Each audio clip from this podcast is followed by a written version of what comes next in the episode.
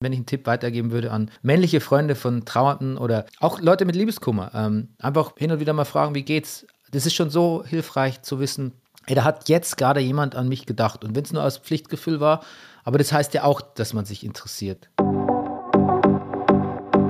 Der Not Too Old Podcast.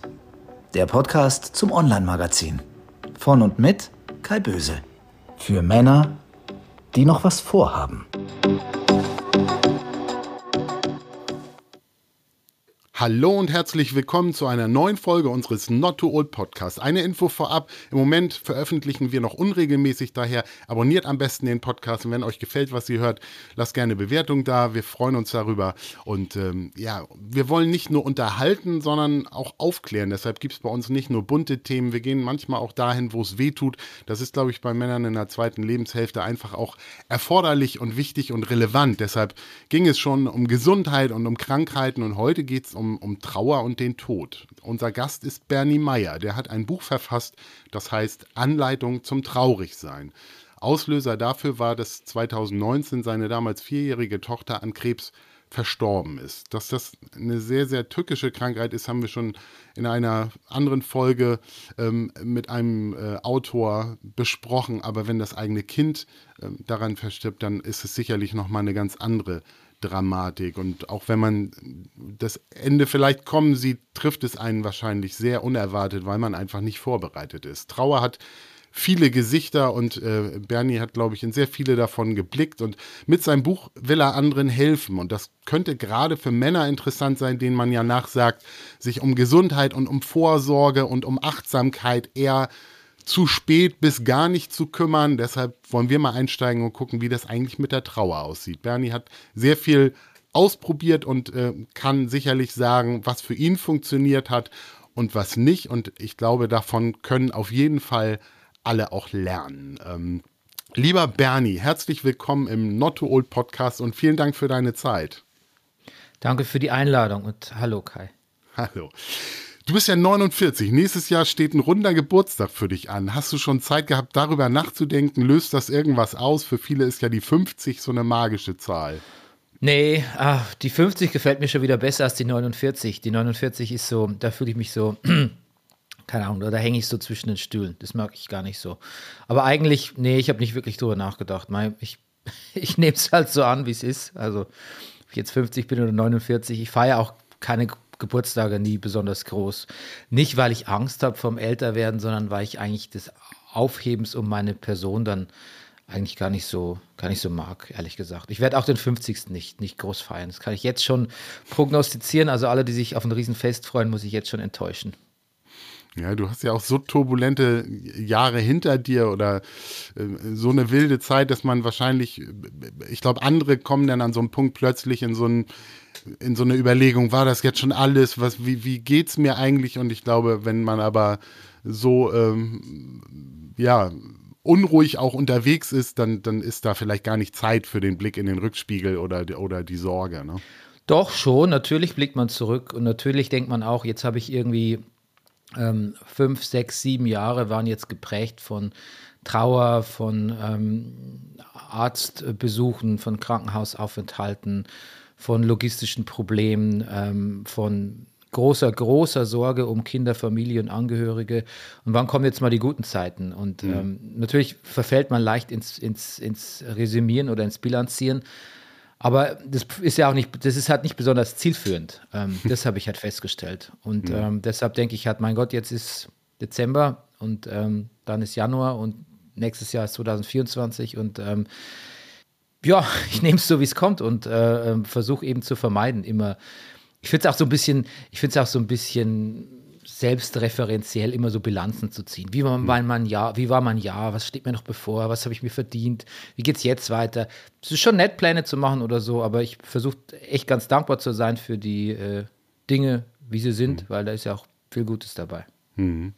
Aus deinem Buch weiß ich, dass du den, deinen Alkoholkonsum massiv reduziert hast, bis fast ganz abgeschworen und auch Vegetarier geworden bist. Ähm, das klingt ja für andere mal sehr vernünftig. Hat diese Vernunft bei dir auch mit dem Älterwerden zu tun?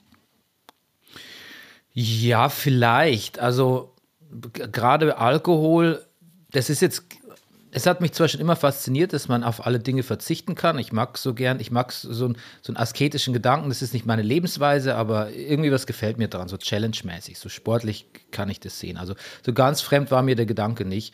Aber ich habe einfach festgestellt, in den Jahren, wo ich mich halt einfach viel um, um die Kids oder um die Familie kümmern musste und auch selber so ein bisschen in den Seilen hing, ähm, dass dann noch, wenn ich dann noch einen Kater habe, wenn ich dann noch Alkohol trinke, es macht mich melancholischer, meinem Magen geht es nicht gut.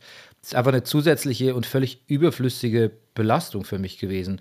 Und dann habe ich es halt gelassen. Viel habe ich eh nicht mehr getrunken zu der Zeit. Und ähm, ja, dann war er weg und jetzt ist er weg und fehlt mir nicht. Also mhm. Ganz einfach. Und das mit dem Vegetarismus, das ist tatsächlich, also das war einfach ein Prinzip, was mich schon immer, meine Schwester ist schon Vegetarierin, seit sie 14 ist. Ich war eigentlich nur mit Vegetarierinnen oder Veganerinnen auch zusammen die letzten ähm, 20 Jahre. Das hat mich eigentlich schon immer, hat mir immer schon Respekt abgenötigt. Ich war halt einfach zu, keine Ahnung, zu bequem, um das mhm. zu ändern. Und dann dachte ich mir, ach komm, eigentlich ist der Schritt so minimal. Es gibt ja quasi in meinen Haushalten, wo ich gewohnt habe, gab es ja eigentlich eh nie Fleisch so richtig. Mhm. Und dann habe ich noch eine Abschiedstour unternommen. Ich war im Griechenland Urlaub und habe da nochmal noch Fleisch gegessen und habe wirklich gesagt, das sind jetzt die letzten fünf Tage, wo ich das mache. Und dann war es vorbei und ähm, ganz ehrlich, also I never looked back. Du musst mhm. auch in, in, so, in, in Berlin, musst jetzt auch keine Sorgen machen, dass da irgendwie nicht, nicht äh, gut essen kannst. Irgendwie. Also der Verzicht, also der Aufwand des Verzichts ist, ist gleich null für mich mhm. gewesen. Ist echt mhm. no, also no big deal, würde ich mal sagen. Ja. Wir ernähren uns auch seit vier Jahren jetzt äh, mit der ganzen Familie vegetarisch und ich glaube, heute ist es noch ein einfacherer Schritt als vor 20 Jahren, ähm, weil es eben viel mehr ähm, ja, Möglichkeiten du, gibt. Respekt man, an meine Schwester ja. mit 14 in Bayern da äh, auf, vegetarisch, auf vegetarisches Essen umzuschwenken irgendwie. Also ich habe da keinen Applaus verdient, eher, eher so äh, Pionierinnen wie sie. Ja. Du hast ja deine berufliche Laufbahn vor gut 20 Jahren als Online-Redakteur beim Musikfernsehen gestartet. Du warst Teil der MTV und der Viva-Familie, die ja eigentlich bis heute wirklich sehr, sehr viele TV-Stars auch hervorgebracht hat oder eben Leute, die heute auch noch im Fernsehen zu sehen sind. Und gerade rund ähm, um Viva wird jetzt ja so ein 30-jähriges ähm, Jubiläum gefeiert. Da warst du noch nicht direkt vom Start dabei, aber fühlst du dich jetzt eher alt, weil man so feststellt, oh, das ist auch schon wieder 20 Jahre her oder hält das doch jung, weil du Teil einer doch so sehr dynamischen, turbulenten, revolutionären Branche gewesen bist? Ja, ich bin ja erst 2000 äh, zu MTV gekommen. Und ich war als Online-Redakteur ähm, auch nicht Teil dieser, dieser wilden äh, TV-Bubble da. Also mhm. wir waren, wir mussten uns eher sehr um unsere Deutungshoheit bemühen in diesem ganzen TV-Geschäft, weil online hat damals einfach nicht so wirklich jemand interessiert. Mm, ich fand es ein Struggle. Ich fand es auch tatsächlich ganz schön ganz schön hart, so als, als Junge aus der Provinz dann in so eine, so eine Medienwelt zu kommen, wo alles so laut war und so exaltiert. Ähm, ich fand es gar nicht so einfach und ich fand es ähm, auch nicht so, es, es, war auch nicht so all around fun. Sorry, dass ich lauter mhm. Anglizismen äh, bemühe, aber es passt ja irgendwie zu der MTV-Zeit. Ähm, und ehrlich gesagt lässt mich das jetzt so ein bisschen kalt. Ich habe MTV äh, natürlich viel zu verdanken, also Teile meiner Karriere und auch etliche Freunde. Aber pff, nostalgisch bin ich da in keinerlei Hinsicht. Weder, dass es jetzt lange her ist, noch, dass es mich irgendwie belebt. Es ist mir schlichtweg ein bisschen egal. Mhm. Okay. Das Thema Freunde hätte ich jetzt nämlich auch noch angesprochen. Ich weiß, dass du mit Markus Kafka, der ja auch schon mal zu Gast war bei uns im Podcast, mhm. ähm, auch äh, danach noch Projekte angeschoben hast, dass du mit dem Nils Bokelberg einen Podcast äh, zusammen gemacht hast. Ähm, das wirkt dann so, als seid ihr so eine damals so eine große Familie gewesen, die sich auch so ins Private ähm, ähm mit reingezogen hat. Aber offensichtlich war das denn gar nicht so, sondern das waren einfach von dir Kontakte, die du aufrechterhalten hast. Ne?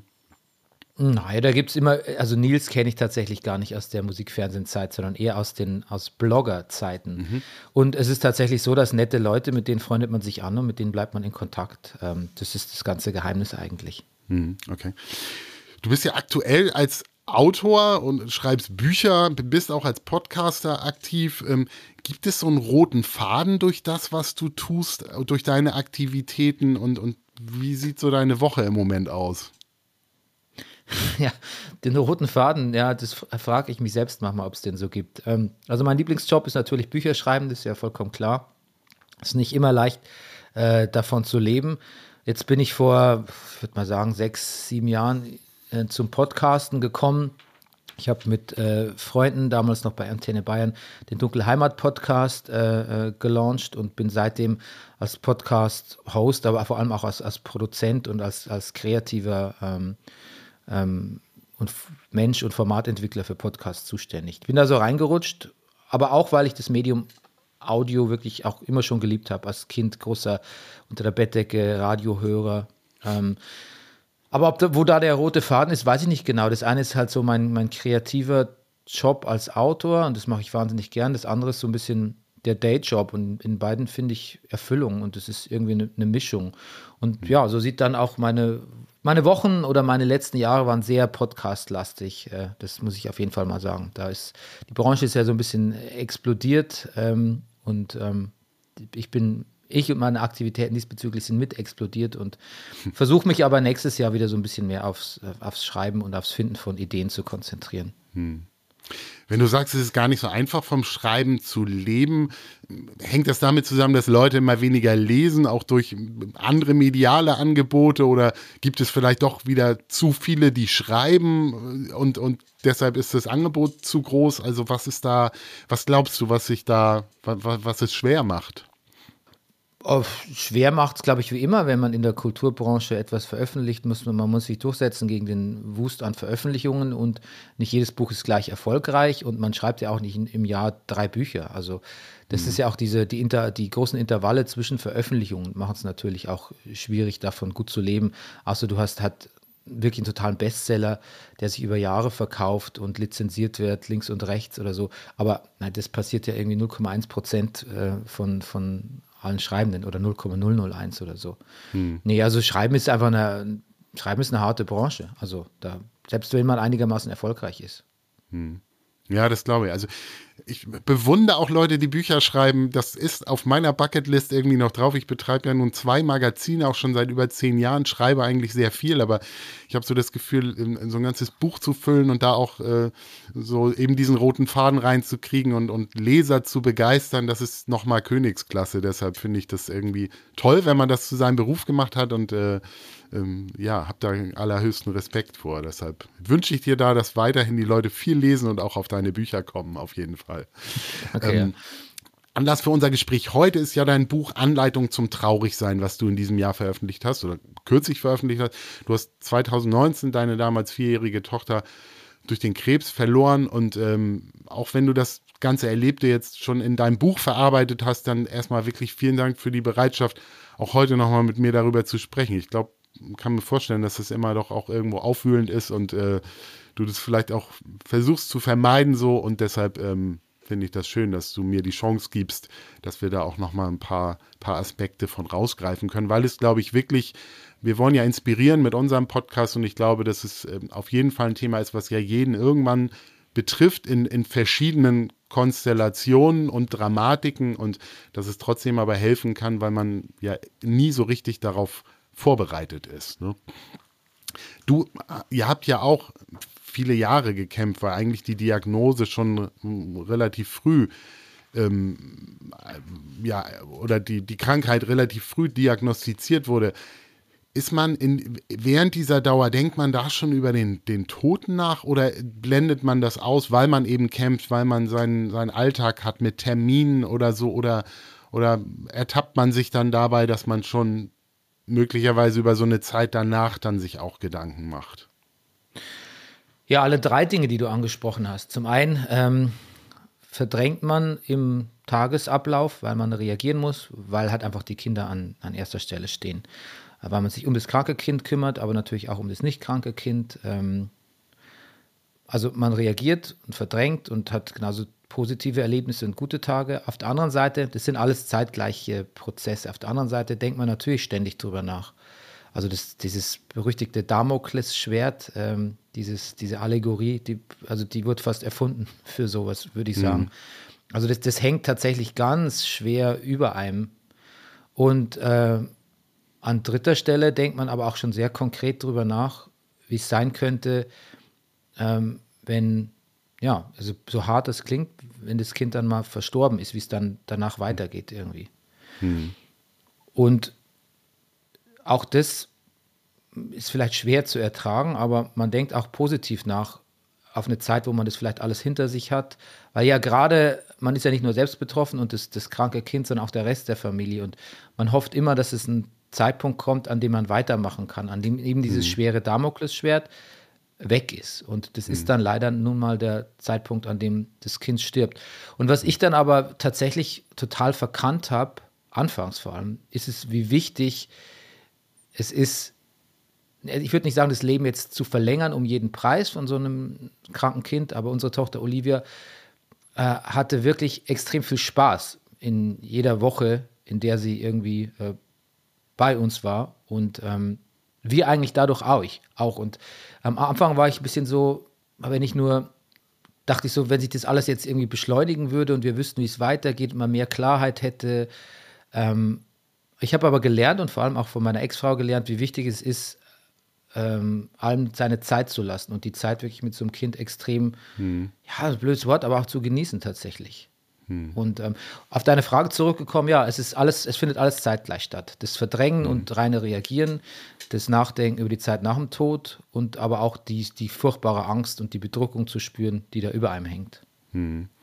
Du hast ja in deiner Trauerarbeit danach auch dich einer Gruppe angeschlossen. Da hast du Eltern getroffen, die zum Beispiel ihr Kind durch einen Verkehrsunfall ähm, verloren haben nun wollen wir das nicht irgendwie klassifizieren und, und noch Todesfälle unterschiedlich beleuchten, aber glaubst du, dass es was Gutes ist, wenn man die Chance hat, auch Abschied zu nehmen oder, oder ist es eher schwierig, weil es eben über Jahre ein Prozess war, der ja von Sorgen getrieben ist? Wie geht es Leuten, die quasi ähm, über Nacht oder eben, ja, denen das Kind entrissen wird, ähm, ohne dass man eigentlich vorher, dass es absehbar war? Also ist das ein Unterschied äh, danach, wie man damit umgehen kann? Ich denke schon. Ich denke schon. Ich will es mir gar nicht ausmalen, wie das ist, wenn einem ein Kind so entrissen wird. Ich stelle es mir wirklich sehr, sehr, sehr, sehr schlimm vor. Ich weiß, dass ich ähm, die Gelegenheit hatte, mich aktiv zu verabschieden, weil an diesem, an Olivias letzten Tag, da fiel sie in eine Art Koma, kann man sagen. Und ähm, man wusste eigentlich, dass es sich jetzt nur noch um Tage, tatsächlich hat es sich nur noch um Stunden gehandelt, aber man wusste, dass es zu Ende geht. Und ich hab, durfte mich dann wirklich nochmal hinsetzen zu ihr und, und mit ihr sprechen, habe auch alle Leute aus dem Zimmer geworfen ähm, und habe nochmal irgendwie eine Viertelstunde mit ihr gesprochen. Also sie hat natürlich jetzt nicht äh, hm. geantwortet, aber ähm, man sagt ja auch, dass Leute, die im Koma sind, das noch mitkriegen, was man ihnen hm. sagt. Mhm. Habe gesagt, sie soll ja, sie soll loslassen, dass wir sie gerne haben, ähm, dass es okay ist, äh, wenn sie jetzt gehen würde und so. Und das ist ein unglaublich wichtiges ja, Gespräch war es ja nicht, unglaublich wichtiger mhm. Monolog mhm. für mich gewesen. Also diese, diesen Abschied zu finden, da, da konnte ich wirklich extrem meinen mein Frieden damit machen. Ich habe sie danach dann auch nicht mehr wirklich, äh, ich habe sie dann noch mit ins Hospiz begleitet, aber danach musste ich dann auch mich um meinen Sohn kümmern und äh, war gar nicht dabei, als sie gestorben ist. Was auch mhm. schlimm ist, wo ich auch drüber nachdenke, aber ich hatte diese Viertelstunde mit ihr allein. Und mhm. ich, wie gesagt, ich möchte mir nicht ausmalen, wie, wie schlimm das ist, wenn dein Kind plötzlich weg ist und du keine Chance mehr hattest, mhm. ihm auch zu sagen, wie, wie gern du es magst. Mhm. Du arbeitest ja auch flexibel, weil du eben auch selbstständig bist. Ist das irgendwie für so eine Trauerphase gut? Wäre es anders gewesen, wenn man eigentlich eine Woche später, zwei Wochen später schon wieder in so einen Job zurückkehrt, wo man dann auch funktionieren muss, weil sicherlich hattest du die Chance, dir so die Zeiten zu nehmen, wo du vielleicht dann auch nicht performen musstest, weil man eben doch etwas flexibler damit umgehen kann, oder?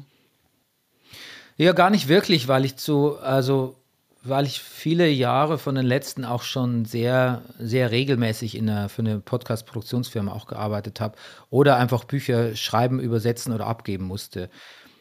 Ob das jetzt gut war oder schlecht, weiß ich nicht, aber ich habe mir eigentlich keine Auszeiten gegönnt so richtig. Ich habe die mhm. ganze Zeit eigentlich gearbeitet, immer, selbst, äh, selbst im Krankenhaus. Ähm, das war für mich irgendwie wichtig. Nicht, weil ich nicht, bin nicht jemand, der sagt, ich bin so ein totaler Workaholic oder ich arbeite so total gern, aber das ist extrem strukturverleiht und ähm, ich habe das sehr, ich war sehr dankbar, dass es das gab. Mhm. Ich bin auch tatsächlich mein, meinem Freund Ruben Schulze Fröhlich von der Firma WakeWord extrem äh, dankbar, dass er mich so mitgenommen hat und auch in diesem Prozess, seine Firma aufzubauen über die letzten Jahre, weil das hat mir eine Aufgabe gegeben und irgendwie so, ein, so eine Struktur verliehen, die ich andererseits nicht gehabt hätte. Ich bin eigentlich, ich glaube, wenn ich mir so Auszeiten genommen hätte, ich weiß nicht, wo ich, wo ich da gelandet wäre. Ich habe auch jetzt noch manchmal so Phasen, ich habe mir den Sommer mal einen Monat Auszeit genommen, um auch ein bisschen an dem Buch zu lektorieren. Und ähm, ich komme da oft gar nicht so gut drauf, wenn ich irgendwie, wenn ich irgendwie mhm. nichts zu tun habe. Also bin ich eigentlich froh um die Arbeit. Mhm. Befasst du dich denn durch deine Erlebnisse auch intensiver mit so mit dem eigenen Tod? Also wird einem so die, die eigene Endlichkeit auch irgendwie bewusst, dass man, das blenden ja viele, viele aus, bis es vielleicht eben jemanden trifft aus dem Bekanntenkreis oder die Eltern oder sowas und, und dann stößt das so an. Also ist das bei dir ein Thema? Bei mir auf jeden Fall. Ich weiß nicht, vielleicht bringt es andere noch dazu, das erst recht zu verdrängen, aber bei mir auf jeden Fall. Also bei mir, das klingt jetzt auch trist, aber es macht ja auch was mit was Positives mit einem. Aber bei mir ist der Tod wirklich überall. Also ich sehe ihn überall äh, lauern, ich denke ihn überall, ich denke alles zu Ende mit äh, in diesen Szenarien. Ähm, aber was jetzt erstmal so furchtbar düster klingt, ist tatsächlich auch irgendwie eine Befreiung, weil ich frei von diesem Tabu bin hm. und nicht so Angst haben muss davor, dass er mich überfällt. Das kann natürlich trotzdem passieren, aber hm.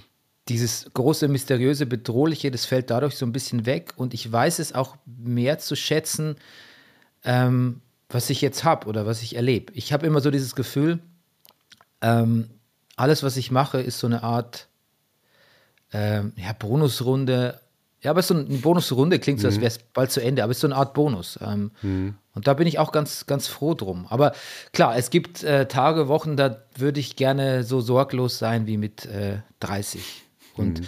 der Tod wäre dann einfach so ein literarisches oder kulturelles Konzept, mit dem man so ein bisschen kokettiert in seinen Büchern oder Songs oder was man halt so, was man halt so mhm. macht. Aber das ist mhm. vorbei. Das, das, diese Unschuld, die kriegt man nie wieder. Ja. Du beschreibst ja auch, dass du auch schon vorher Verwandtschaft verloren hast, dass zum Beispiel deine Oma gestorben ist, dass du da aber gar nicht so richtig intensiv trauern konntest. Ähm, spielt das auch eine Rolle, dass man, ähm, wie alt derjenige ist, dass man sagt, okay, bei der waren, wie hatte ein erfülltes Leben, das ist dann auch quasi zu Ende gegangen, dass man dem vielleicht dann eher was Positives abgewinnen kann und bei so einem, bei dem Kind, das wird man ja wahrscheinlich nie akzeptieren können. Also ähm, ist die Trauer unterschiedlich, ähm, je nachdem, wie die, wie die Voraussetzungen sind? Ähm, also meine, klar sind Onkeln gestorben und auch eben Oma und Opas. Ähm, Eltern kann ich nicht sagen, die, denen es gut, zum Glück. Ähm, ich kann mir aber vorstellen, dass es ein gravierender Unterschied ist. Also, dass ein Kind stirbt vor einem, ist erstens mal, glaube ich, sehr, sehr widernatürlich. Da ist man auch, glaube ich, so emotional, äh, evolutionsmäßig nicht, nicht drauf geeicht, glaube ich, als Mensch. Oder zumindest in unserer Gesellschaft nicht. Und zum anderen ist das Schlimme, wenn ein Kind stirbt, ja auch, dass du, ja, ein Kind ist, glaube ich, mehr ein Teil von einem selbst als die Eltern, so blöd es jetzt klingt. Das ist wirklich, um vielleicht eine viel bemühte Metapher zu benutzen, als wird einem so ein Teil von sich selbst rausgerissen. Äh, ganz, ganz, ganz brutal. Und du weißt halt nie, was aus dem Kind geworden wäre. Also das ist was, was, glaube ich, uns oft umtreibt, nicht nur an Olivias Geburtstag, ähm, wo meine Ex-Frau und ich uns oft fragen, wie wäre sie denn jetzt mit, mit neun? Und ich habe auch schon oft, also ich habe auch, ich träume auch unterschiedliche Träume. Wenn ich von ihr träume, ist sie, ist sie immer unterschiedlich alt. In manchen ist sie ein Baby, in manchen ist sie drei, in manchen ist sie vier. Ich hatte aber auch schon mal geträumt, dass sie älter ist. Hm. Und ähm, das ist irgendwie, das ist wirklich, das tut sehr weh, dass man, dass man das nicht miterleben darf. Deshalb glaube ich schon, es ist ein massiver Unterschied. Ich will jetzt aber nicht das eine, eine Trauer gegen die andere hm. auf, aufwiegen. Ähm, die sind unterschiedlich und das ist alles sehr individuell. Ähm, aber ich glaube, es ist nochmal so eine extra, so eine, eine, eine extra Brutalität, ähm, wenn so ein, so ein Kind stirbt, könnte ich mir vorstellen. Du hast ja auch einen Sohn, der jetzt im Teenageralter ist. Nun habt ihr euch auch noch getrennt als Eltern in dieser Krankheitsphase und ähm, er hat quasi eine, eine Schwester verloren. Wie, wie, kannst du dafür sorgen, dass der auf der Spur bleibt, dass er da irgendwo durchkommt? Kann ich, ähm, also es gibt natürlich kein Zertifikat Zertifikat dafür, dass ich das richtig, dass wir das richtig machen mit ihm oder dass es ihm gut geht. Der wird seine Traumata, ja, wird damit sich schleppen und es wird Auswirkungen haben auf ihn als, ähm, Erwachsener auch. Ähm, hm. Will sagen, ich viel, so viel können wir nicht machen, außer ihm zu versichern, dass wir ihn mögen, dass wir ihn für ihn da sind, aber auch ihm eine gewisse Normalität halt auch äh, mitgeben und ihm nicht, nicht so eine Aufgeregtheit, also nicht, nicht suggerieren, dass er, dass er zwangsweise traumatisiert sein muss, weil vielleicht ist es auch gar nicht in dem Maße, wie hm. wir denken oder fürchten. Wir als Eltern, wir, interpreti äh, wir interpretieren natürlich ähm, viele Verhaltensweisen von ihm gleich nach, den, nach dem, was er erlebt hat. Zum Beispiel, wenn er sich irgendwie viel zurückzieht oder so, dann denken wir gleich, ui, wer weiß, woher das kommt und so. Aber vielleicht wird er sich genauso zurückziehen, wenn es alle, alles nicht passiert wäre. Vielleicht ist er einfach ein, ein Kind, was gerne seine Ruhe hat. Ähm, war ich auch übrigens. Ähm, das ist schwer. Ich glaube, da sein und zuhören, aufmerksam sein einfach. Hm. Sehr, sehr, sehr aufmerksam sein, aber nicht, nicht panisch. Das, glaube ich, bringt auch nichts. Hm. Und auch nicht von einem Psychologen oder Psychologin zur anderen jagen, weil in, in dem Fall hat er da eh keinen Bock drauf und dann bringt es auch nichts. Hm. Und wie, wie hilflos fühlt man sich eigentlich so die, diesen Krankheiten ausgesetzt? Also ähm, man weiß ja eigentlich, wenn die Diagnose kommt schon oder kriegt schon eine Prognose zu Heilungschancen. Nun ist das bei Krebs ja wirklich so tückisch. Ähm, hadert man da mit der Medizin, mit der Forschung, dass man sagt, warum gibt es das nicht? Wir können doch heutzutage alles. Also ähm, so diese, diese ähm, Hilflosigkeit hat man dafür Platz oder ist das, äh, geht das unter in, in diesem Kampf, den man eigentlich kämpft? Ja, es geht ein bisschen, also es geht ein bisschen unter im Alltag, weil man als Eltern natürlich auch, wenn man berufstätig ist, noch mit anderen Kindern einfach so viel zu tun hat. Also man ist jetzt verbringt jetzt nicht den, also wir haben jetzt nicht Tage oder Wochen damit verbracht, irgendwie nach alternativen Heilungssachen zu recherchieren. Man googelt halt mal. Ähm, ich habe halt festgestellt, dass es sinnvoller ist für unseren Alltag, wir vertrauen einfach auf, äh, auf, die, auf die Medizin, so auf, auf den Stand der Medizin, auf die Handhabung von, von diesen Krankheiten oder blöd gesagt einfach auf das Virchow-Krankenhaus da in Berlin. Weil wenn du nämlich anfängst, dem ständig auch noch zu misstrauen und mhm. zu denken, na, die machen nicht alles, was sie können, ähm, dann wird es nämlich sehr, sehr, sehr, sehr ungemütlich. Also man muss schon ein gewisses Vertrauen einfach mitbringen. Wo, wobei ich sagen muss, was mich schon ein bisschen schockiert hat, weil ich dachte, wenn Kinder ähm, schon Krebs haben und auch mit bei Olivia mit einer hohen Wahrscheinlichkeit, dass es palliativ endet, dass die eigentlich, dass die Zeit im Krankenhaus für Eltern wie Kinder so easy wie möglich gemacht wird. Und ja, vielleicht wird sie aus Krankenhaussicht so easy wie möglich gemacht, aber es ist nicht so, wie, wie wir uns easy vorgestellt haben, weil also entweder überfüllt oft ähm, oder Betten geschlossen oder Akten, irgendwas geht in den Akten verloren oder teilweise ist sogar mal irgendwie was von der Chemoflüssigkeit ausgelaufen und hat irgendwie so ein Hautteil verätzt. Also da ist dann auch viel, da läuft viel schief. Also das, ich kann es nicht anders sagen, dass das Gesundheitssystem ein bisschen marode ist, gerade für ältere Leute. Mhm. Das weiß man natürlich, das liest man auch. Aber es betrifft leider auch Kinder und das ist, das ist was, ähm, was gerade meine Ex-Frau wahnsinnig gemacht hat. Also die ist da richtig das hat die richtig fertig gemacht. Die ist auch zur Zeitung gegangen und wir hatten auch, es gab auch so einen Elternprotest, also Elterndiskussionsabend mit der, mit der Klinikleitung. Ähm, ja, also da, wie eben, je nachdem, wie sehr man sich da reinknien will, kann man doch noch einen ganz anderen, ganz schrecklichen Nebenschauplatz, könnte man dann schon noch aufmachen.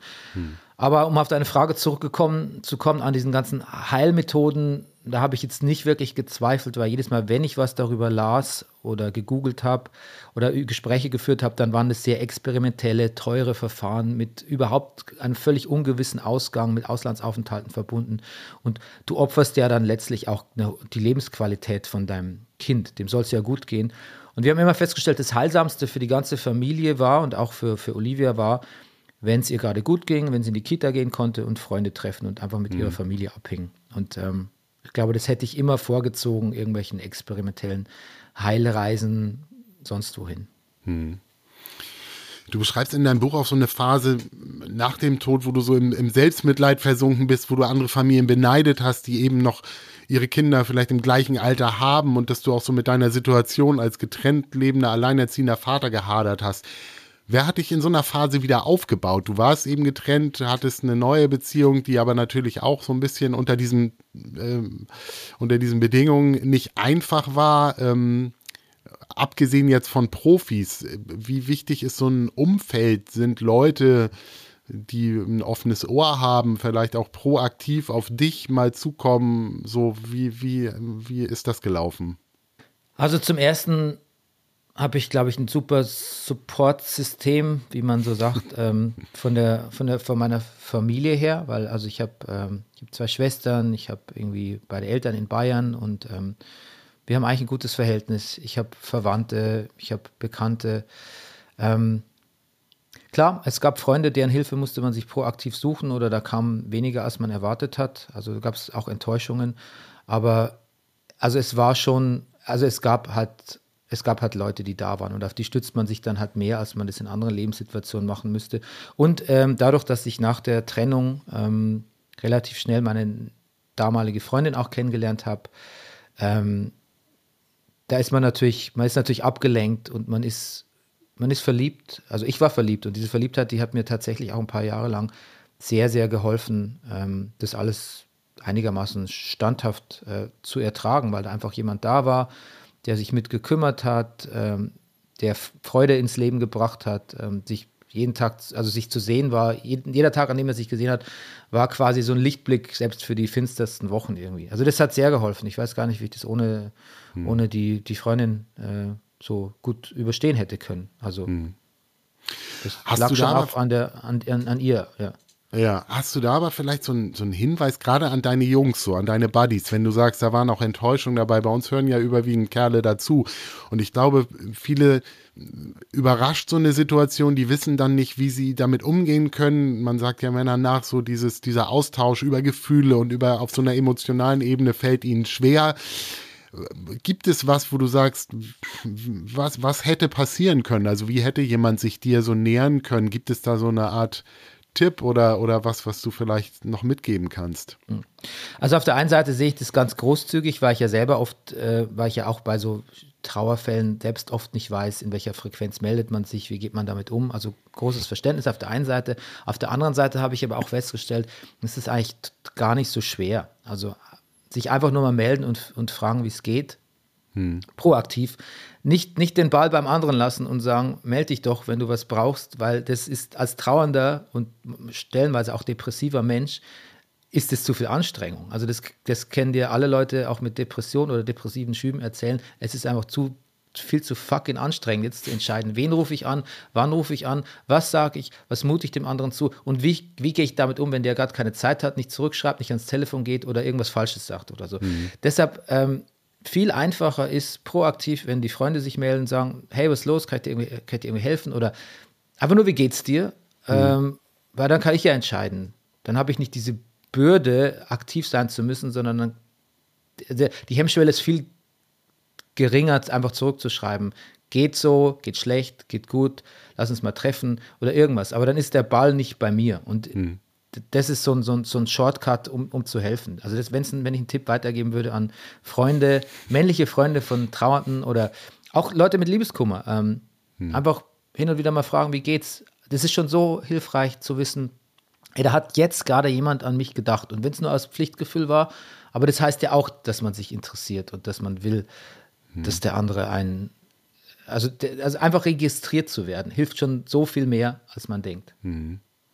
Es gibt ja auf der anderen Seite auch so Erwartungen an, an Trauernde und sicherlich sind die bei uns jetzt anders als vielleicht in anderen Ländern, wo auf Beerdigungen getanzt und gesungen wird. Bei uns wird schwarz getragen und alles positive und bunte weicht irgendwie so einer Tristesse und Traurigkeit, die eben aber auch irgendwie erwartet wird. Hast du in deiner Trauerphase irgendwie auch darüber nachgedacht, dass du dich irgendwie verhalten musst? Also, oder, oder ist das alles so ganz automatisch abgelaufen? Oder, oder denkt man darüber nach, was, was sich gehört und was nicht? Ich habe nur für das Buch drüber nachgedacht. Ich ist mir, also das ist mir eigentlich, da, da habe ich keine, also privat habe ich keine Sekunde drüber nachgedacht, was die Leute jetzt von mir als Trauender erwarten. Das war mir völlig egal. Da bist du auch mit ganz anderen Sachen beschäftigt, ehrlich mhm. gesagt. Also der Alltag ist wichtig, die Kinder sind wichtig und ähm, das Außen, die Außenwahrnehmung als Trauernder. Das ist, glaube ich, nichts, womit man sich wirklich so, so aktiv auseinandersetzt, jetzt in meiner, in meiner Bubble jetzt. Wenn du mhm. natürlich jetzt bei uns auf dem Dorf, wo ich herkomme, wenn da der Mann stirbt und du eine Frau bist, natürlich denkst du dann darüber nach, was würden die Leute jetzt sagen, wenn ich irgendwie zwei Wochen später ins Gasthaus gehe oder nicht schwarz trage. Also die, es gibt eine Menge Regularien und, und, und Trauerformatierungen, je nach Gesellschaftsschicht, ähm, die einem auch einen Stempel auferlegen und manchmal lässt man sich da auch gern auferlegen, weil man erst trauernder wahrgenommen werden will. Aber hier jetzt, ehrlich gesagt, so in, in Berlin Innenstadt hat es für mich überhaupt keine Rolle gespielt. Hm. Und den Leuten war es auch egal, glaube ich. Hm.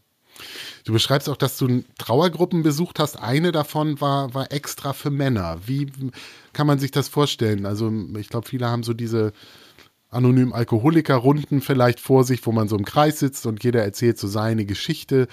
Läuft das da auch so? Also, also geht es auch um das Zuhören oder erzählt man, kann man Ballast abladen? Wie, was ist das für eine Stimmung, wenn da so trauernde Männer zusammenkommen? Ich war auch skeptisch, weil ich äh, auch dachte, was ist denn, das schien mir so restriktiv, warum da nur Männer sitzen. Aber dann habe ich den Psychologen da angeschrieben und der hat mir das erklärt, dass tatsächlich erstens mal diese Trauergruppen sehr von Frauen dominiert sind. Das heißt, es ist auch schon mal ein logistisches Problem, dass man als Mann nicht so leicht einen Platz kriegt.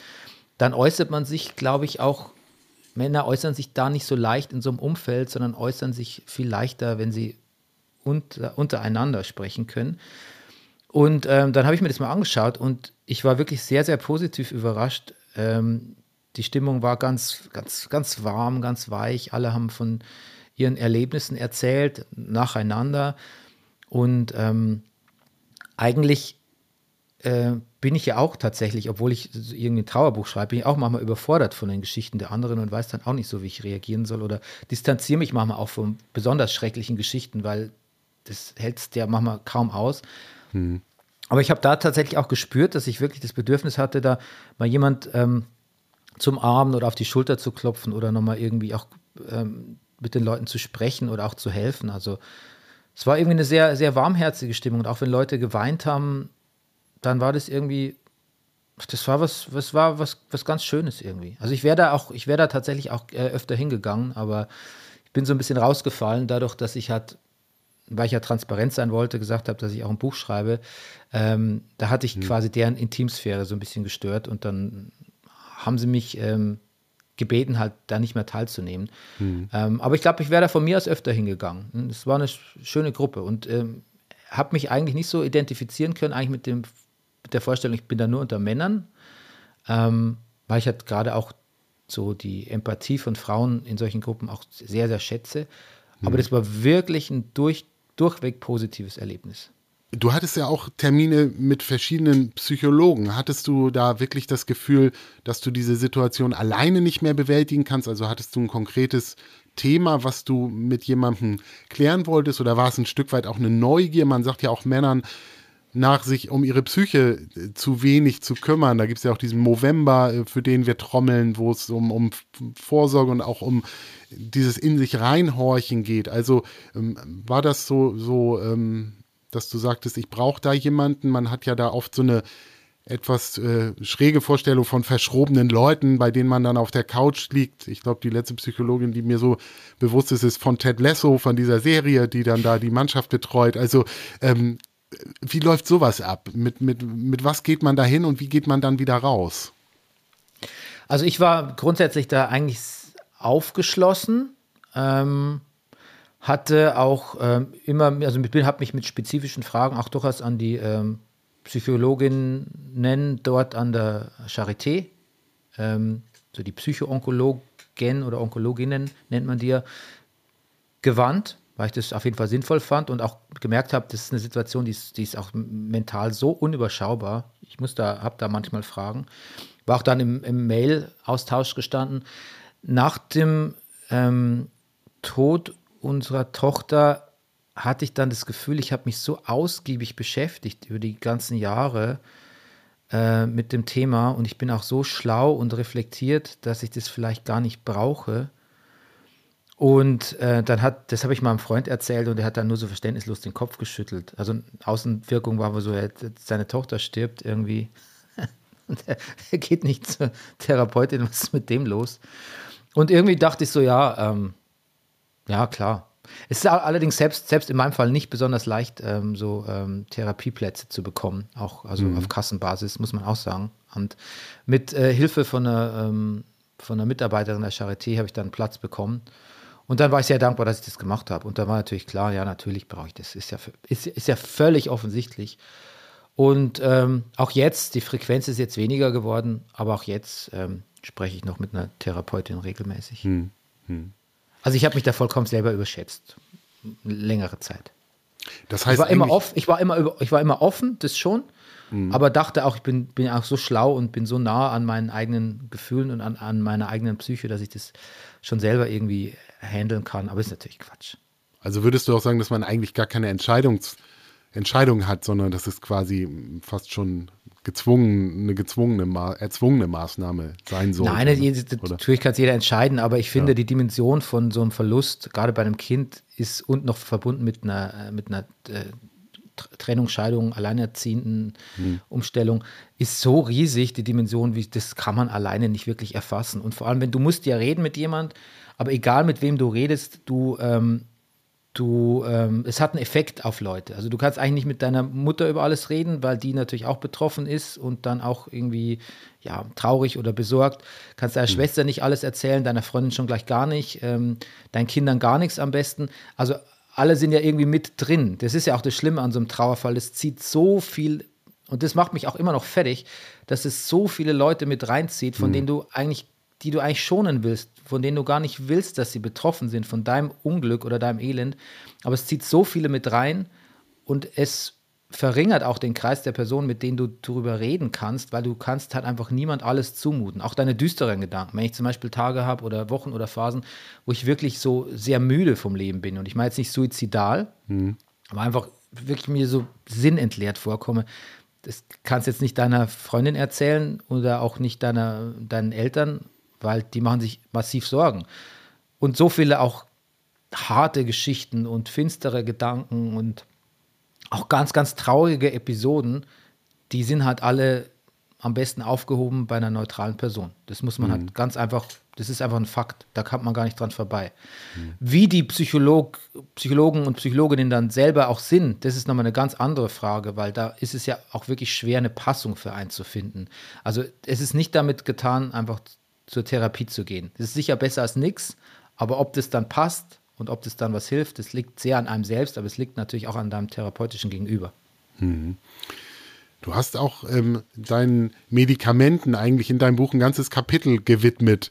Das hat mich fast manchmal überfordert, weil ich mich in dieser Szene der ähm, äh, Mittelchen überhaupt nicht auskenne, was jetzt was ist und was auch Wirkungen sind. Könnte man durch so eine Phase auch ohne, ohne Medikamente kommen oder ist auch das quasi eigentlich schon fast eine logische Folge? Mm, nein, ich würde sagen, das ist, das ist sehr individuell. Also es gibt halt einfach. Ähm, eine mentale Leidensphase oder auch eine, vielleicht eine vorübergehende er mentale Erkrankung oder auch eine Depression oder depressive Schübe. Ähm, es, ist, es ist ja was, wo irgendwas dysfunktional ist im, im Kopf. Und ähm, mhm. Da kann man sich jetzt alle Zeit der Welt nehmen, um mit Gesprächen, Therapie oder viel Ruhe oder Auszeiten oder sonst was äh, irgendwie auch medikamentfrei durch den Tag zu kommen. Aber wenn du natürlich Kinder hast und funktionieren musst, also unter anderem auch, weil, das ein, weil du mit dem einen Kind ständig ins Krankenhaus musst, dann musst du halt alles Mögliche, alle Möglichkeiten suchen, um funktional zu bleiben. Und da sind Medikamente einfach manchmal ein, ein Mittel, ein probates. Mhm. Ich habe ja auch, ich habe ja auch festgestellt, dass es eher nicht so mein Ding ist, aber ich, ich musste es halt auch feststellen. Und stellenweise hat es auch geholfen, weil, wie gesagt, mhm. das ist immer die Prämisse gewesen, dass man nicht allzu viele Leute mit in seine Probleme reinzieht. Also erst muss es dem kranken Kind gut gehen, dann muss es den gesunden Kindern gut gehen, dann Partner ist, sollte auch, ist nicht immer ganz, ganz leicht. Ähm, mhm. Und dann so an vierter, fünfter, sechster Stelle kommt man dann irgendwie selbst. Aber um das alles bewerkstelligen zu können, mei, du, dann nehme ich halt, versuche ich es halt mit Antidepressiva.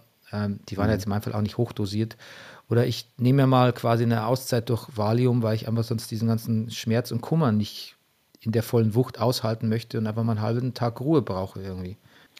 Haben dich denn diese Erlebnisse auch irgendwie an einen Gott glauben lassen oder dich vielleicht von ihm abgewendet? Du schreibst in deinem Buch vom Buddhismus, auch von der Meditation, die dir geholfen hat. Warst du vorher ein gläubiger Mensch und hat das irgendwie deine Sicht verändert? Also zum einen, ich bin, ich bin sehr katholisch aufgewachsen und habe mich dann sehr schnell abgewandt, so ab 14 von, von allem Christlichen aus der Kirche ausgetreten. Ähm, das mit dem Buddhismus, das also dass, mich, dass ich mich informiere und der Philosophie so ein bisschen folge, das mache ich eigentlich schon länger. Das ist natürlich nochmal intensiver geworden, weil das ja auch viele psychologische oder therapeutische Aspekte hat, äh, ähm, diese buddhistische Philosophie, äh, deren ich mich tatsächlich auch gerne gern bedient habe. Aber was interessant war, ist, dass ich in diesen Zeiten angefangen habe zu beten und zwar jetzt nicht in diesem im Bewusstsein, da ist jetzt jemand der sich jetzt meiner Probleme annimmt, wie so ein auf einem Amt oder so, sondern einfach, dass ich gemerkt habe, das hat eine, das brauche ich, das ist auch das ist eine Struktur, auch das ist eine Orientierung und auch das ist irgendwo muss ich ja hin mit meinen Wünschen. Und ich habe wirklich fast ein paar Jahre lang immer wieder gebetet, dass das zum Beispiel habe ich nicht wirklich gebetet oder selten, dass Olivia gesund wird, weil es erschien mir, das war einfach sehr unrealistisch, weil die, die Tumorart einfach sehr letal ist.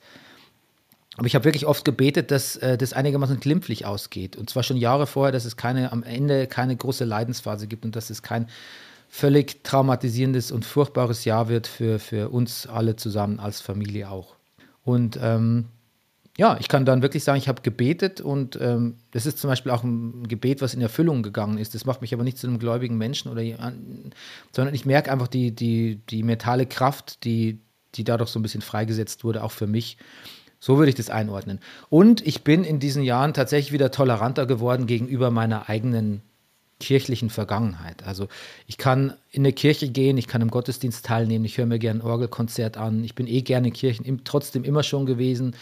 Ähm, ich bin sehr, ich bin sehr aversionsfrei mittlerweile gegenüber Religionen. Und früher war ich auch so ein, so ein Nörgler an, fand Religion so ein überholtes Konzept und so. Bin da viel, viel großzügiger geworden durch diese Jahre. Nun gibt es ja ganz viele verschiedene Arten von Trauern. Das hattest du schon auch gesagt, auch wenn der Partner sich trennt, für einige vielleicht, wenn der Fußballclub verliert oder absteigt oder eben auch im Todesfall. Ähm, dein Buch heißt Anleitung zum Trauern. Ist es quasi, könnte das eine Anleitung für jede Art von Trauer sein oder gibt es so, erkennst du irgendwie jemanden, den es besonders anspricht, Männer, Frauen, jung, alt oder ist es so, ähm, könnte jeder was draus ziehen? Ja, lustig, dass du jetzt diesen Versprecher drin hattest, Anleitung zum Trauern, weil so wollten wir es ja gerade nicht nennen. Wir haben es ja Anleitung zum Traurigsein genannt, ja. eben weil Trauern so automatisch nach ähm, Verlust klingt und nach Todesfall. Aber also ich und der Verlag, die Lektorin, wir wollten ja auch eine Fläche bieten für Leute, die einfach traurig sind, aus, aus verschiedenen Gründen irgendwie. Und natürlich ist da auch Liebeskummer, äh, Scheidung, Trennung du von mir ist auch wirklich der Abstieg vom, vom, vom Lieblingsclub. Ähm, du hast, weiß nicht, ob du HSV-Fan bist, aber vielleicht musstest du es ja auch Wir sind ja bei Pauli ähm, und da, da ist im Moment, ähm, da sind die Erwartungen nicht ganz so hoch und äh, deshalb wird man meistens positiv überrascht. Ja, genau. Ähm, dann Glückwunsch an der Stelle für dich, die richtige Wahl getroffen zu haben für Hamburger Fußballverhältnisse. Aber was ich sagen wollte, ähm, nee, also alle sind ähm, willkommen und mit ganz offenen Armen sollen die alles durchlesen, was ich versucht habe und können es nachmachen oder auch nicht. Also ähm, ich klassifiziere halt diese Trauer nicht so und ähm, ich weiß natürlich, dass es auch ärgerlich sein könnte, wenn ich jetzt zum Beispiel lese, ähm, ich selbst habe Eltern, ich selbst hätte jetzt Eltern oder Kinder verloren und lese dann und jemand würde mir sagen, ja, es ist Liebeskummer ist im Prinzip dasselbe. Das ist es nicht, das will ich damit nicht sagen. Mhm. Die Unterscheidung, mhm. also das mache ich in dem Buch auch ganz klar.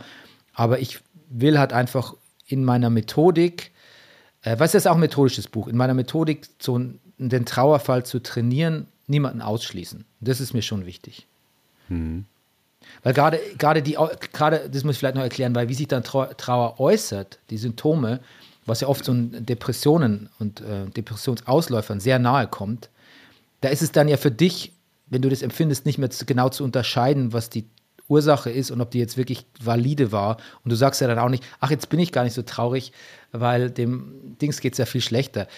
ich habe zum Beispiel einen Freund, der, der war irgendwie, ich glaube, ich anderthalb Jahre mit einer Freundin zusammen und der leidet so schlimm. Und ich denke dann, eigentlich möchte ich die ganze Zeit immer zu ihm sagen, come on, also erst mal anderthalb Jahre nicht so viel und hm. aber dann, dann wird mir wieder klar, das ist sehr individuell und wenn du da mal hm. drin steckst in so einer Trauerphase, dann, dann hilft dir der Vergleich nicht. Dann musst du einfach, hm. Brauchst du was Konkreteres. Und das will ich schon auch an die Hand geben und da muss nicht, da muss nicht das Kind und da müssen noch nicht mal die Eltern oder sonst wer verstorben sein. Hm. Woher hast du denn so viel theoretisches Wissen über Trauer? Also hast du dich dann in der Recherche für das Buch auch noch intensiver befasst, auch mit anderer Literatur, oder war das wirklich Teil deiner Trauerbewältigung, sodass das jetzt eigentlich wirklich entstanden ist durch, durch das, was du erlebt hast? Ach, beides, beides. Und so ein Sachbuch macht ja auch immer den, wenn ich ein Sachbuch lese, dann denke ich auch immer, was weiß denn der Autor oder die Autorin da alles? Das gibt es ja gar nicht. Aber im Endeffekt, weißt du, du erstmal lernst du Sachen im Laufe der Jahre, wenn du halt so ein, durch diese Phasen auch gehst und zweitens mal, du liest halt einfach Bücher und führst Gespräche oder mal ein Interview und ähm, schreibst es auf und hast dann halt quasi deine Factsheets, Spickzettel, äh, wie man auch immer es nennen will und die kommen dann in das Buch, Buch rein. Also ich habe letztlich Sachen gelernt und habe das dann nochmal auf eine theoretische, ich habe Sachen praktisch gelernt und habe das dann nochmal auf eine theoretische Basis gestellt, indem ich einfach mehr Bücher gelesen habe drüber. Hm. Oder auch andere Leute nochmal Korrektur lesen lassen habe. Also das ist jetzt nicht nur allein mein Wissen, was ich da weitergebe. Wie hast du denn vielleicht das auch? Also die Leute sollen, die HörerInnen sollen natürlich dein Buch auch lesen, wenn es sie interessiert, aber vielleicht kannst du da nochmal was verraten, nämlich wie, wie du gelernt hast, diese Trauer zu beherrschen oder auch in die richtigen Bahnen zu lenken. Also du also, beschreibst ja, dass sie einen überkommt, dass man das auch nicht immer kommen sieht, aber dass du Mittel und Wege gefunden hast, um es dann irgendwie zu, zu kanalisieren ähm, und auch zu trennen vielleicht von anderen Dingen aus deinem Alltag. Gibt es da einen, ein Rezept? Ja, nein. Also erstmal habe ich es gar nicht geschafft, die Trauer so zu bändigen. Das lässt die gar nicht mit sich machen. Ähm, die ist halt jetzt quasi wie so ein, so ein Mitbewohner oder eine Mitbewohnerin. Also die ist halt mal so, mal so und mal so. Und ich bin mal so und ich bin mal so. Also wir arrangieren uns. Ähm, wir, wir leben jetzt zusammen. Das kann man sagen. Also es ist auch eine, eine Anleitung zum, zum Arrangieren mit der Trauer, wenn man so will. Und ja, Rezepte oder Möglichkeiten gibt es viele. Es, sind, ich müsste selber mal gucken, dass ich habe mein Buch hier vorliegen. Es sind, glaube ich, sind 15 Kapitel. Dafür, davon sind ungefähr, ich würde mal sagen, so 13 sind so mit praktischen Dingen verbunden. Also es erzählt meine Geschichte, es hat einen Memoircharakter, aber es zeigt immer auch, was hat denn der Mann versucht, ähm, versucht einen kurzen wissenschaftlichen äh, Kontext herzustellen und geht dann letztlich wieder in ein Resümee zu sagen, hat es was geholfen oder mhm. nicht. Und da gibt es halt vieles. Da gibt es halt einfach, wie arrangiere ich mich mit meinem Freundes- und Familienkreis? Wie verhalte ich mich in der Beziehung? Ähm, ich habe viel ähm, Kraft gefunden, also ich, vor allem in, im, im Sport. Ähm, mhm. Da ist auch ein Kapitel, was ich da unternommen habe. Natürlich ist ja schon erwähnt worden, Buddhismus und Meditation war für mich irgendwie ganz wichtig. Ähm, für andere Leute ist diese Gruppenarbeit eine sehr, ein sehr, sehr niedrigschwelliges Angebot, auch bevor man sich überhaupt in, in einzeltherapeutische Hilfe begibt. Also auch das ist jetzt vielleicht nicht mein primäres Modell, aber ich habe es auch ausprobiert und habe da, ähm, da tolle Aspekte drin gefunden. Hm. Ähm, ich erzähle aber natürlich auch, wie man mit Geld umgeht oder ähm, mit ähm, Beziehungen oder auch der Erziehung des Kindes, wenn man. Also mhm. es ist quasi, es ist eine, äh, ähm, es bietet ganz viele Möglichkeiten. Ich weiß gar nicht, wo ich anfangen sollte, wenn mhm. du mich jetzt nach einem Rezept fragst. Also äh, mhm. ich bin auch schon gefragt worden in Interviews, ob ich es irgendwie vereinfachen kann auf ein, zwei Sätze und das ist eine, eigentlich, das ist eigentlich eine fatale Frage schon an sich. Mhm. Aber ich hatte trotzdem für mich immer so eine Leitlinie entwickelt, der ich ganz selten treu geblieben bin, aber immer versucht habe. Ähm, also zwei eigentlich. Das eine ist das ruhig bleiben also erstmal sich Dinge anschauen, bevor ich sie sofort beurteile oder sofort danach darauf reagiere. Ähm, und das Zweite ist irgendwie großzügig zu bleiben, also offenherzig zu bleiben.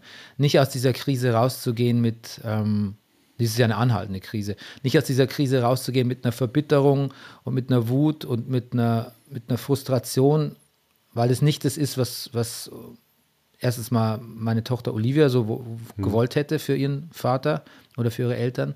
Und zweitens mal, weil es ja eh doof ist, so eine Krise zu erleben und dann gehe ich auch noch wirklich geschädigt und frustriert und bitter drauf raus, dann hat er wirklich, dann hat er wirklich gar niemand mehr was davon. Deshalb war dieses A, ruhig bleiben und B, großzügig und offenherzig bleiben und ein weiches und vielleicht noch größeres Herz zu haben als, als vor dem Ganzen. Das, das sind so meine zwei Haupttipps, wenn ich das so verallgemeinern wollen würde. Und ähm, es gibt so ein Kapitel 15, das heißt das Schöne. Das klingt jetzt natürlich auch, klingt fast zynisch, wenn man es jetzt nur so liest, aber eigentlich steht da drin, da Trauern ja ein dualer Prozess ist, auf der anderen Seite trauere ich und mir geht es furchtbar schlecht und ich erlebe äh, schlimme Krisen. Auf der anderen Seite habe ich aber meinen Alltag, habe ich meine Freunde, dass ich auch während dieser Trauerphasen unglaublich extrem gute Dinge erleben kann. Das, das kann super banal sein, indem ich wirklich was Fantastisches esse ähm, oder ähm, ein, tolle, tolles Gespräch habe mit jemandem oder ich kann mich auch einfach, ich manchmal habe ich so, ich jogge und dann jogge ich an irgendeinem Gebäude vorbei, das ist mir noch nie aufgefallen, ähm, was da in Berlin ganz leicht ist, dass es mal so viel, so fucking viel Architektur hier gibt und starre dann so drauf, höre gleichzeitig irgendeine Musik und denke so, wow, was für, wie, wie, wie dankbar bin ich, dass ich das jetzt, dass mir das jetzt auffällt und ich bin dann wirklich fast so, ich muss dann das berühren, ich berühre dann teilweise diesen, keine Ahnung, den Beton oder machen wir es vielleicht auch einen Baum oder eine Bank und denke dann so, ähm, jetzt nicht lachen, ich denke dann wirklich so, wie super, dass ich jetzt, jetzt gerade genau hier bin. Mhm. Und da geht es mir dann, ich bin fast euphorisch vor lauter Dankbarkeit und optimistisch und happy und dass es das auch gibt in diesen Trauerphasen, das ist toll. Und mhm. noch wichtiger ist fast nicht zu vergessen, dass es das gab. Weil ich kann natürlich dann nach Hause gehen, nach dem Joggen und kann, nachdem, nachdem die Endorphine dann wieder verflogen sind, kann ich wieder trauern und was ganz, mich ganz doof fühlen.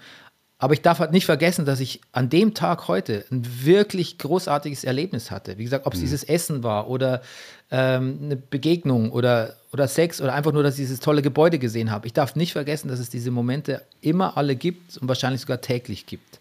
Mhm. Und das ist, das ist eine große, ich glaube, das ist meine größte Lehre, die ich auch selber aus den Jahren ziehe, wie viel, wie viel Schönes da drin steckte. Eine Sache würde ich auch noch hervorheben wollen. Ähm, du beschreibst, dass du aus dem Austausch mit der Psychologin ähm, quasi ähm, gelernt hast, dass wir untröstlich sein dürfen. Das ist so ein Wort, was in dem einen Kapitel vorkommt. Also dass einen das, sich dessen bewusst zu werden, sich einen davon abhält, für alle Geschehnisse immer nach so einem Sinn zu suchen oder zu fragen, warum und warum ich und, und dass man das so ähm, einfach als gegeben hinnimmt. Das war, hat dir, glaube ich, da auch ein Stück weit ähm, geholfen, einfach ähm, vielleicht auch Sachen abzuhaken und nicht immer wieder zu hinterfragen, oder? Ja, dass ich untröstlich sein darf, das war tatsächlich äh, ein, ein Trost, auch jetzt, wenn es so wie so eine Kontradiktio in See klingt, aber was die Psychologin da sagen wollte, ist, die Situation, die du, ich hatte ja eine Mail geschrieben. Ich meine, so, wir kommen kaum klar. Es gibt irgendwie, ähm, wir wissen, dass unsere Tochter stirbt. Wir wissen gar nicht, wie wir damit umgehen sollen. Im Krankenhaus gehen Dinge schief, schief und wir wissen nicht, wie wir die Familie zusammenhalten sollen. Es ist einfach, es, es ist alles völliger Irrsinn. Ungefähr, ungefähr so habe ich dir geschrieben. Und da meinte sie, es ist okay, untröstlich sein zu dürfen, weil das und sie meinte damit, du musst jetzt nichts aktiv unternehmen. Also du musst zu dem Druck und dem Leid, den du eh schon hast, musst du dir jetzt noch nicht den, den Druck machen, sofort ähm, zu reagieren oder sofort einen Ausweg zu finden, sondern es darf jetzt einfach auch mal sein, diese Trauer und diese Frust und diese scheinbare Ausweglosigkeit.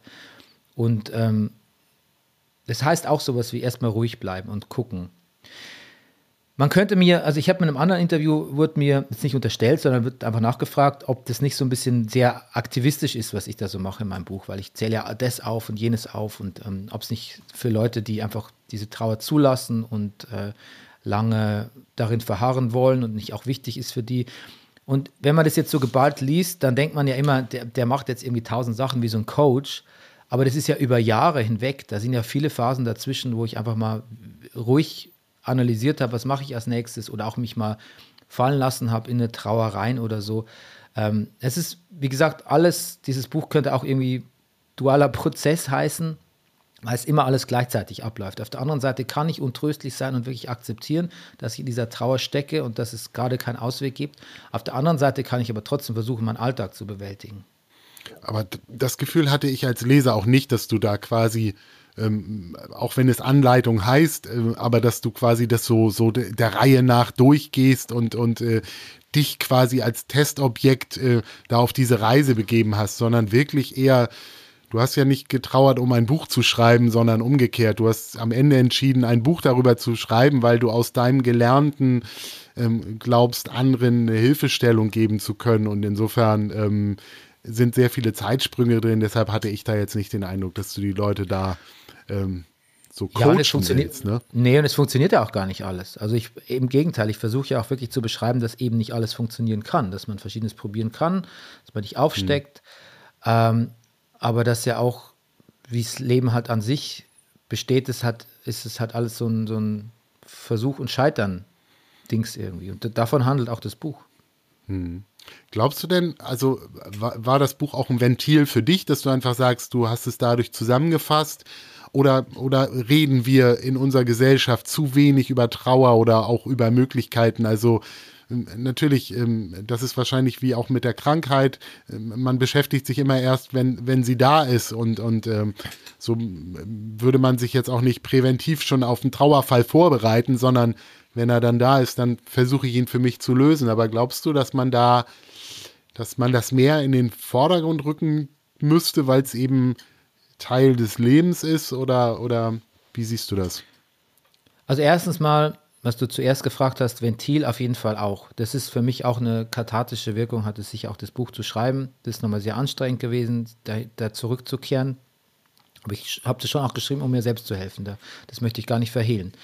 Ähm, dann habe ich es geschrieben, um anderen Leuten zu helfen, die in der gleichen Situation sind, weil ich einfach glaube, dass man das praktisch durcharbeiten kann. Erstmal fühlt man sich ein bisschen verstanden und dann fühlt man sich auch inspiriert hoffentlich und Möglichkeiten aufgezeigt. Und zum Dritten glaube ich schon, dass eine Enttabuisierung ähm, notwendig ist, weil tatsächlich jetzt, es sterben hat auch einfach auch viele Kinder, nicht so viele wie alte Leute, das ist natürlich klar, aber der Tod ist und wird gerade auch durch die, dadurch, dass wir äh, in unserem Nachrichtenwesen globalen Nachrichtenwesen so eng zusammengerückt sind und so viel von Tod und Krieg auch erfahren und von Einzelschicksalen und es auch teils von Journalismus und Essayismus geworden ist. Äh, der Tod ist uns näher gerückt, er ist, sitzt uns quasi immer mehr im Nacken und jetzt, wir sollten uns schon ein bisschen mehr damit äh, beschäftigen, um auch nicht vom, von ihm so aus dem, aus dem Leben gerissen zu sein, verzeiht die komische Metapher, aber um nicht mhm. so, um besser mit ihm umgehen zu können. Ähm, weil, mhm. weil ich glaube, da ist noch enormes äh, äh, geistiges Evolutionspotenzial in uns. Da geht noch eine Menge mehr. Und ähm, das ist halt ein schmerzes, schmerzhaftes Thema. Ich hätte mich auch nicht wirklich freiwillig jetzt so damit beschäftigt. Aber ich bin dann doch froh, dass ich es getan habe, weil irgendwie fühle ich mich seltsam, seltsam befreit, ähm, mhm. nachdem der Tod irgendwie auch so Teil meines oder unseres Alltags geworden ist. Mhm. Und ähm, ja, also wie gesagt, ich glaube, wir müssen schon mehr darüber reden. Und zwar auch nicht in so einer, auf so eine popkulturelle Art. Es ist ja, ich meine, es gibt ja jetzt so viele alternative Beerdiger, Bestatter irgendwie. Und das ist ja auch super, gar nichts dagegen einzuwenden. Aber es ist natürlich nichts damit geholfen, dass ich in jedem Lifestyle-Magazin jetzt irgendwie auch mal einen Bestatter oder, oder meinen Freunden sagen kann, ich habe einen Bestatter-Podcast gehört. Das ist auch Teil dazu. Aber wir müssen, glaube ich, auch ganz ernsthaft drüber reden und dürfen es auch nicht beschönigen. Und es ist nicht mit so einem, wir, wir, wir machen es dann gleich wieder so eine Stilfrage draus. Weißt mhm. du, in dem Moment, wo wir irgendwie eine coole Bestattung haben, wo coole Musik läuft oder so, als ob es dann, als ob, also auch das ist nur ein komischer, auch das ist nur eine komische Wegtransportieren von, von dem Thema mhm. Tod auf eine stilistisch ansprechendere Ebene. Und die ist völlig okay und die, ist, die gehört auch dazu. Aber ich glaube, wir müssen einfach sehr viel genereller ähm, umschwenken, was der Tod individuell äh, bedeutet, wie er Leute traumatisiert und dann auch wieder an der Enttraumatisierung oder auch an einem Heilungsprozess arbeiten, weil sonst sind wir nämlich immer nur da, wo wir halt als Menschen gerne bleiben. Wir stellen irgendwann fest, dass was mit uns nicht stimmt, freuen uns, dass wir uns da gesehen fühlen, aber verweilen dann da auch. Und letztlich ist der Prozess ja Traumatisierung, ein gewisser Heilungsprozess und dann wieder rein in den Altruismus. Also um dann auch wieder anderen Menschen helfen zu können. Das muss ja immer das Endziel sein. Ich stelle das fest bei vielen therapeutischen ähm, Prozessen oder beziehungsweise naja, nee, so gut kenne ich mich jetzt auch nicht aus. Vielleicht anmaßend zu sagen, ich, ich würde jetzt so ein, ich hätte jetzt so eine Meinung über unser Therapiewesen. Aber ich stelle halt öfter fest, dass wenn Leute zu Psychologen oder Psychologinnen gehen, dass es auch, dass die aufgebaut werden, äh, dass ihr Problem auch ähm, quasi bearbeitet wird, dass es ihnen danach besser geht, dass das Selbstwertgefühl steigt. Ähm, aber irgendwie so der letzte Schritt, das muss jetzt gar nicht an einem Psychologen liegen, der letzte Schritt wird dann, müsste eigentlich sein, dass man dann wieder reingeht in Altruismus, in Empathie, in Verständnis für andere, wenn es einem selbst besser geht. Hm. Und das passiert eigentlich oft nicht. Man verweilt dann eben, okay, jetzt geht es mir besser, jetzt lebe ich mein Leben mal nach meinen Maßgaben. Und das kann es nicht sein, weil so funktioniert unsere Gesellschaft nicht und daran krankt unsere Gesellschaft auch gerade. Und deshalb ist, jetzt habe ich sehr lange ausgeholt, es tut mir leid, Kai, deshalb ist die Beschäftigung mit dem Tod auch eine Beschäftigung mit, äh, nicht nur mit sich, sondern auch mit der Gesellschaft und wie ich ihr letztlich, ähm, letztlich wieder auf sie einzahlen kann, hm. auf die Gemeinschaft. Vergiss die Gesellschaft, nennst die Gemeinschaft. Hm. Aber deshalb finde ich das auch so wertvoll, dass du uns die Chance gegeben hast, heute da nochmal ähm, fernab des Buches auch ein bisschen tiefer einzusteigen. Deshalb auf diesem Weg ganz vielen, vielen Dank für die sehr persönlichen, offenen Worte und äh, Tipps, die hoffentlich unseren HörerInnen da irgendwo auch weiterhelfen können. Vielen Dank, lieber Bernie. Vielen Dank. Vielen Dank für die Einladung. Ich, also, wenn Leute sich angesprochen fühlen, aber auch mich persönlich was fragen wollen, ähm, E-Mail-Adresse von mir, das kriegt man ja alles irgendwie raus oder, oder Social Media oder so. Ähm, die dürfen mir schreiben, die sollen mir schreiben, ähm, Männer wie Frauen. Ähm, ich beantworte alles, also wirklich. Wir verlinken dich auch in den Shownotes, insofern auch dein Buch, äh, dass man auf jeden Fall, wenn man dich erreichen möchte, dich auch findet. Euch, lieben Hörern, wünsche ich eine schöne, möglichst sorgenfreie Zeit. Ja, Berührung mit dem Tod werden wir früher oder später alle haben. Vielleicht sterben zuerst die Idole unserer Kindheit, dann die Eltern in Ausnahmefällen, auch Freunde, Schulfreundinnen, Partner oder eben Kinder. Und ähm, wenn ihr mehr über diese individuelle Geschichte von Bernie erfahren wollt, besorgt euch sein Buch Anleitung zum Traurigsein und äh, wir verlinken das. Wenn euch nur ein Aspekt davon weiterhilft, dann hat es sich ja schon gelohnt. Auf diesem Kanal gibt es weiterhin spannende Themen für Männer in der zweiten Lebenshälfte. Passt auf euch auf, bleibt gesund, abonniert den Podcast und gebt uns gern Feedback. Wir melden uns bald mit weiteren spannenden Themen und Gästen und sagen Tschüss und vielen Dank, lieber Bernie. Tschüss, danke.